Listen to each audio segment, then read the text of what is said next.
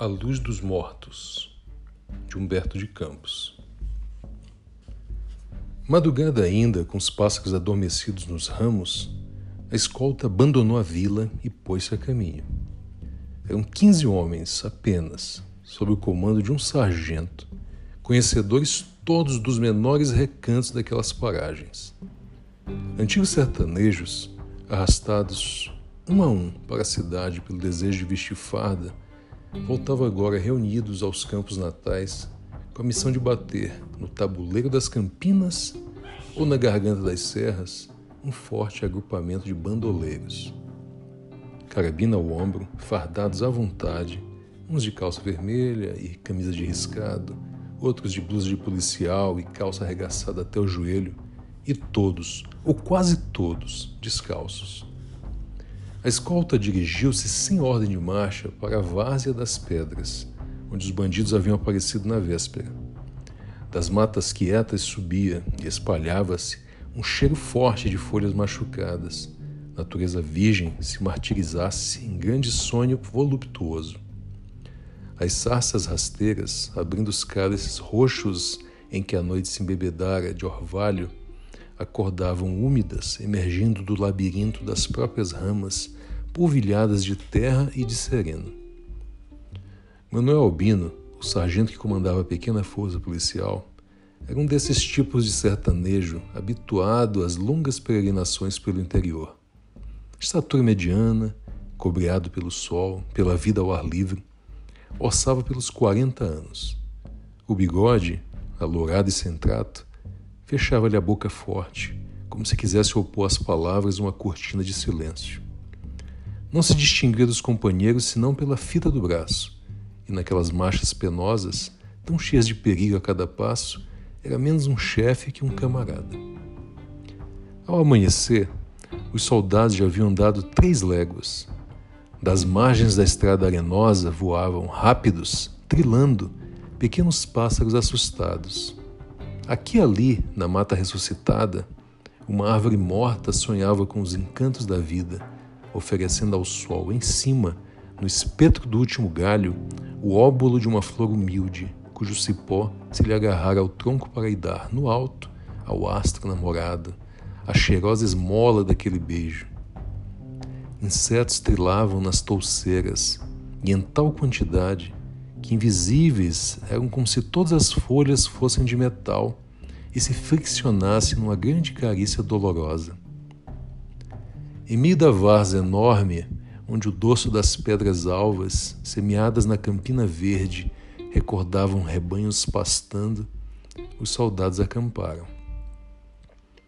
É preciso olho vivo, aconselhou o sargento. Eles devem andar de perto e é bom que não nos apanhem de surpresa. Quer que eu vá reconhecer o terreno? Ofereceu-se uma das praças, o João Simeão, caboclo baixo e entroncado, que havia feito estágio no exército e gostava de empregar em serviço os termos de técnica militar. Meia hora depois, escondendo-se de pedra em pedra, arrastando-se, coleando, o caboclo regressava. Os bandoleiros, em número superior a vinte, haviam dormido na Pedra Grande, na outra extremidade da várzea, de onde aquela hora se preparavam para a retirada. Partindo imediatamente e levando boa marcha, a tropa ainda os apanharia em campo aberto antes que penetrasse na caatinga, escondendo-se nas moitas ou alcançasse o serrote preto de onde ninguém os desalojaria. Ao meio-dia, quando o sol, no meio do céu, devorava com seus dentes dourados a sombra dos troncos, dos penedos e dos homens, a campina foi alarmada de súbito pelos primeiros tiros da escolta. Predispostos à morte, a lutar até o último alento de vida,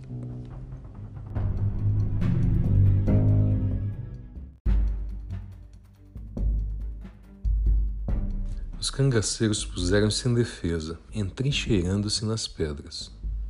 A tropa fez o mesmo e começou a fuzilaria intensa, viva, desesperada, em que as balas dos soldados se cruzavam, rápidas, zunindo com as cargas de chumbo dos cangaceiros. A luta em tais circunstâncias dependia mais de Deus do que da habilidade dos homens. Cada pedra plantada no campo era o escudo gigantesco de um combatente, e as balas e os punhados de chumbo achatavam-se instalando nesses escudos, arrancando-lhes estilhaços ou fazendo voar leves pequenas nuvens de poeiras. O grupo dos bandoleiros era o de João Severino, antigo feitor da fazenda Água Viva, nas fronteiras da Paraíba com o Ceará. Menino ainda, vivia João Severino com o pai, no sítio dos Cajueiros, herança dos seus antepassados, quando o coronel Cazuza Rocha, fazendeiro vizinho, propôs a compra da pequena propriedade. O pai recusara o negócio, mas como o coronel era poderoso, tomou-lhe a casa, a terra, a plantação e o gado miúdo que lá existia. Levado para a cadeia, o agricultor esbulhado morreu. A mulher morreu de mágoa pouco depois. Com o ódio rugindo no coração, João Severino fizera-se homem, na água viva, e era já feitor, homem de confiança da fazenda, quando uma noite montou a cavalo e desapareceu. No dia seguinte, pela manhã, era o coronel Cazuza encontrado morto, no alpendre, tendo no peito, enterrado em toda a extensão da lâmina, uma faca de ponta, cujo cabo de prata lavrada serviam as iniciais do antigo menino dos cajueiros. Perseguido pelas autoridades, o rapaz reuniu uma dezena de homens decididos, depois outra, e ali estava agora, no seu oitavo encontro com a polícia, depois de haver saqueado durante dois anos e meio várias coletorias do interior. Escolhido pouco a pouco, o pessoal do bandoleiro era todo de primeira ordem. Dos 22 homens que o compunham, nenhum deles ali pensava na morte. Atacar, matar, a tiro a faca era sua profissão natural. Não se tivesse a escolta abrigada nas pedras e não teriam perdido uma bala de rifle ou um caroço de chumbo grosso. Descalços, cerola amarrada na perna, camisa de algodão ordinário por cima da cerola, chapéu de couro ou de carnaúba, com barbicacho, era esse o fardamento da maioria. Batiam-se como leões e morriam como cães. Para eles, só havia uma coisa vergonhosa no mundo: morrer em casa, na rede, sem deixar uma nódoa de sangue no chão.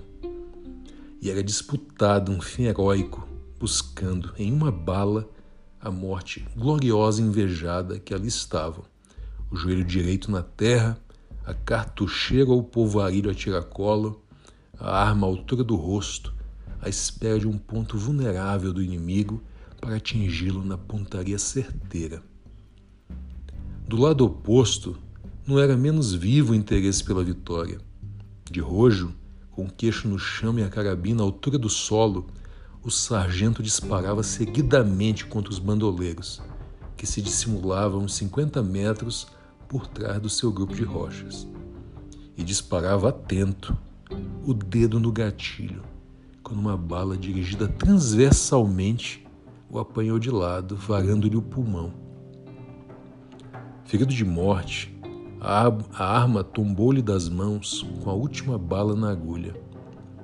Uma palidez repentina cobriu-lhe o rosto, acompanhada de estremecimentos leves por todo o corpo. Do esconderijo próximo, a dez metros, um soldado humilde, o marciano, que defendia heroicamente o seu rochedo, assistia aflito ao epílogo daquela bravura. O seu coração de sertanejo, encostado ao da terra, palpitava contra ela Seria possível que a dez passos de distância o seu companheiro, o seu comandante, o seu chefe morresse naquela agonia como um bicho, sem que alguém lhe pudesse, na mão, à luz de uma vela, como que descobrisse entre as trevas eternas o misterioso caminho do céu? A arma esquecida na mão, olhos ansiosos, procurava em torno, na nudez gloriosa das coisas, solução para aquele desespero da sua alma. E em torno, era a várzea deserta, verde, em que pedras agora lhe pareciam sepulcros abandonados. Perto, longe, adiante, em toda a extensão da campina, apenas os cardos de folhas chatas lhe estendiam as mãos cobertas de espinhos. E na rocha, por trás da qual se abrigava, o chumbo e as balas do inimigo assobiando, zunindo, estalando. De repente, esquecendo o inimigo, a vida, tudo, para lembrar-se unicamente da salvação de uma alma, o soldado cingiu-se ainda mais estreitamente à terra e começou a vencer, coleando, rasgando o peito no pedregulho, a cabeça encostada no solo, o espaço que o separava da outra pedra.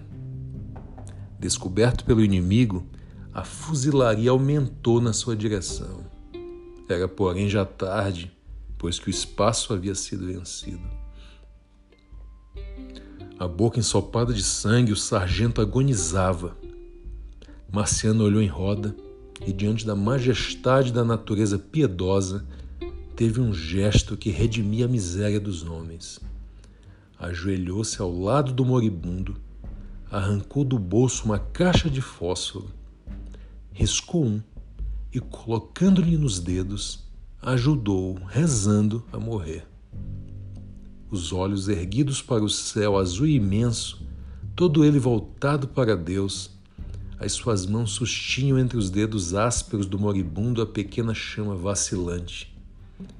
E a voz angustiosa, todo possuído pela emoção, murmurava lento, com todo o ardor de sua fé, aquela oração que ouvira tantas vezes gemer à cabeceira dos agonizantes. Parte, alma cristã, deste mundo em nome de Deus, Padre Onipotente, que padeceu por ti, em nome do Espírito Santo, que sobre ti foi derramado, em nome dos anjos e arcanjos, em nome da sua comoção religiosa, o soldado esquecera-se, porém, de si mesmo e não estava ainda no meio daquela oração de morte, em que se mistura a piedade e o terror ao entregar a Deus com os olhos na altura a alma do companheiro, uma bala o apanhou também, certeira, atravessando-lhe a cabeça. Duas horas depois, a luta estava terminada com a fuga dos bandoleiros. E quando a pequena tropa legal se arregimentou para partir, os soldados encontraram, atrás de uma pedra, dois cadáveres que seguravam com os dedos hirtos os restos do mesmo fósforo.